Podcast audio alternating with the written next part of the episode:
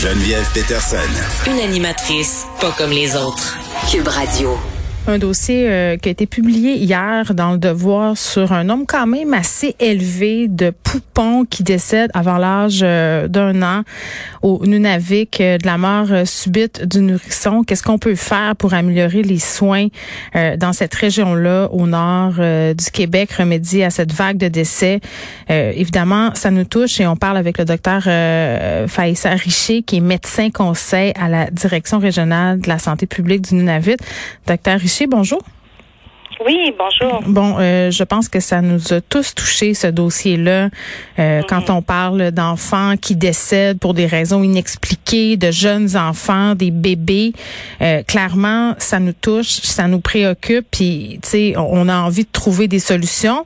Peut-être mhm. vous qui pratiquez quand même depuis quelques années dans, dans cette région-là, nous expliquer à quel point c'est un problème entre guillemets dans ce coin-là.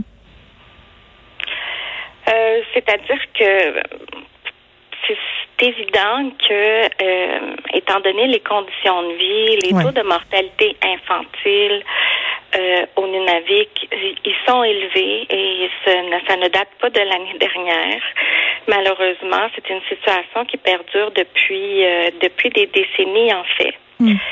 Et donc, bon, c'est sûr que là, l'attention est mise sur un nombre particulièrement élevé l'année dernière, mais les, les, données peuvent fluctuer d'année en année. Mm. On a aussi des années où euh, on n'a qu'un ou deux décès. Donc, on attend quand même les rapports euh, de la coroner euh, sur l'ensemble des décès qui sont à l'étude pour pour confirmer s'il s'agit tous pour l'instant des morts subites du nourrisson mais ça ne nous empêche pas de euh, travailler sur la question de la mortalité infantile plus généralement depuis de nombreuses années. Et euh, on est extrêmement préoccupé mm. parce que c'est c'est pas explicable qu'on ait des, des taux de mortalité infantile si élevés. Ben c'est pas. Euh, ben c'est ça, c'est pas explicable, mais c'est explicable en un sens. On, le démontre bien dans le dossier du devoir, docteur Richer. Je suis certaine que vous allez être d'accord avec moi. Une partie de l'explication se retrouve dans ces fameuses conditions de vie. Et tu sais, je veux vraiment être très clair dans ce que je vais dire là. Euh, c'est pas l'idée de blâmer les parents, euh, de blâmer la population là-bas. Ils sont dans des conditions dans lesquelles on les a plongés nous. Euh, mm-hmm. et peut-être un peu nous décrire les conditions de vie dans lesquelles sont plongés non seulement ces enfants-là, mais ces parents-là et mm-hmm. qui malheureusement favorisent, sont un terreau, si on veut, au risque de la mort subite du nourrisson. Oui, certainement. Euh, et de, toutes sortes d'autres euh, de toutes sortes d'autres conditions de santé. Bien sûr, ben oui. Les, euh, les infections respiratoires pour lesquelles les enfants sont très sont souvent hospitalisés. Évidemment, les risques de la négligence, la violence faite aux femmes est, est très présente. Donc, effectivement, je pense que on, on essaie dans dans la région ici d'avoir une approche de soutien aux parents. Mm-hmm où on prend euh, la posture de base, c'est de dire que les parents, mis dans des conditions euh, idéales, euh, vont toujours vouloir le bien de leurs enfants. Et c'est vrai au Nunavik, euh, comme partout ailleurs au Québec. Mm. Parce qu'ils euh, dorment à plusieurs dans une même pièce, euh, sur, sur des matelas. Et, et moi, c'est pas l'idée de condamner le cododo. Là. Je l'ai pratiqué avec mes trois enfants. Quand ça se pratique de façon sécuritaire, ça va. Mais il y a des facteurs de risque, la consommation d'alcool, le cannabis, plusieurs personnes dans une même pièce, le tabagisme. Ce sont des conditions, malheureusement, qui sont défavorables au cododo. Oui, c'est oui, c'est sûr, c'est sûr, mais il faut aussi euh, comprendre les raisons pour lesquelles les gens fument beaucoup, pourquoi il y a de la consommation. Ben oui, c'est ça.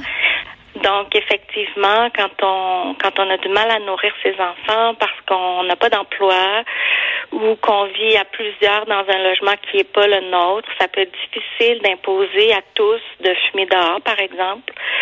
Et euh, et donc, effectivement, les circonstances sont pas idéales pour euh, euh, pour de faire un co-dodo qui bon promouvoit l'allaitement. C'est sûr que c'est c'est une c'est une excellente chose, euh, mais ça peut être très difficile. Il peut y avoir d'autres enfants dans le lit, il peut y avoir le conjoint. Bon, donc on sait que que c'est compliqué, mais effectivement quand il n'y a pas d'espace pour mettre une bassinette ou qu'on n'a pas 100 mm. dollars à mettre sur une bassinette, c'est cher. c'est cher les bassinettes. Euh, donc, euh, puis en plus, elles sont même pas, on les vend même pas dans les magasins de la région. Donc, faut les faire venir euh, de l'extérieur par mm. bateau. C'est extrêmement compliqué. Oui, puis il y a quelque chose aussi de culturel euh, dans le code d'eau. Là. Il y a plusieurs euh, communautés où c'est c'est la chose qui, qui, qui est valorisée, puis c'est correct aussi. Je veux dire, euh, dormir dans une bassinette, très nord-américain. Ça fait pas longtemps que les enfants dorment dans des bassinettes, puis, c'est correct, c'est sécuritaire. Mais je veux dire, il faut regarder, puis je trouve ça délicat, la situation dans, oui, dans oui, il faut regarder la situation dans, dans son ensemble. Puis moi, ce que je comprends comme personne qui est pas spécialiste de ces questions-là, qui vit pas là-bas, c'est qu'il y a des conditions euh, de vie qui sont qui sont épouvantables. Puis, puis j'ai envie de vous demander, la santé publique, est-ce est est qu'elle a le support du gouvernement là-dessus? Est-ce qu'on travaille pour améliorer la, la situation? Parce que j'ai l'impression, puis tu sais, c'est moi qui dis ça, là, docteur Richer, je vais pas me mettre des mots dans la bouche, mais je dirais que quand il est question de décès d'enfants autochtones, c'est comme si c'est moins grave. C'est comme si on s'attend à ça. on dit ah les parents ont des problèmes, donc c'est ça. Ils ont des problèmes, c'est ça que ça donne. Euh, c'est sûr qu'on a travaillé très fort avec la journaliste pour s'assurer qu'on n'allait pas dans cette optique-là. Ben oui. On a réussi à, mettre euh, l'emphase sur euh, le surpeuplement des logements et le fait que mm. que en absence de, de, travail réel sur euh, les conditions de vie, on offre des services certainement, comme partout au Québec, les femmes sont suivies en prénatal, on leur demande d'arrêter de fumer ou de réduire, on demande aux conjoints de fumer dehors, etc. Mm. Euh, les services sont offerts, mais ça a un impact limité si finalement les conditions de vie permettent pas de mettre en pratique euh, ce qu'on nous dit et quand on est stressé, ben euh, bon, fumer une cigarette, euh, ça peut être un moyen de gérer son stress. C'est ça, c'est tellement des enjeux complexes, puis c'est plein de facteurs qui communiquent entre eux. C'est une solution euh, qui englobe beaucoup de choses qu'il faudrait trouver dans le fond. Ce sont des solutions. Donc la santé publique va soutenir les gens de la première ligne à, à faire le counseling, etc.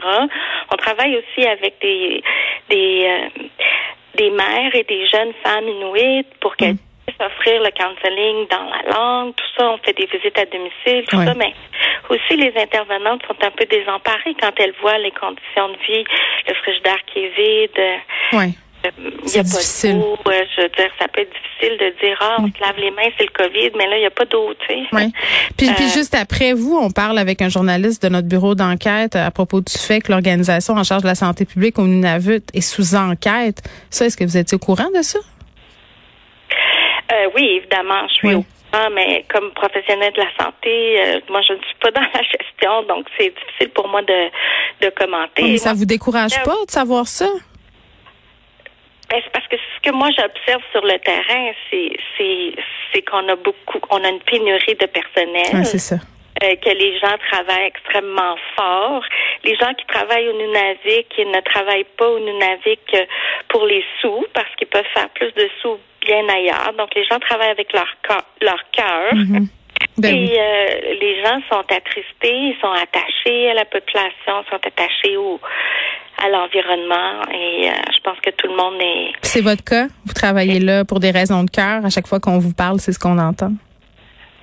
Oui, clairement, clairement. Ben, je... vous allez continuer de travailler au Nunavik? Ah oui, toujours, jusqu'à ce que je sois capable de tenir, euh, ben, même en chaise roulante, pourquoi pas? Ben, merci de le faire, puis merci de nous parler de cette réalité-là. Ce sont des sujets délicats, vraiment. Là, on, se demande toujours par quel bout prendre ça parce que on veut pas alimenter les préjugés. Je pense que la dernière chose dont ils ont besoin, ces communautés-là, ce sont euh, davantage de préjugés, plus d'aide finalement. Euh, docteur Richer, merci beaucoup.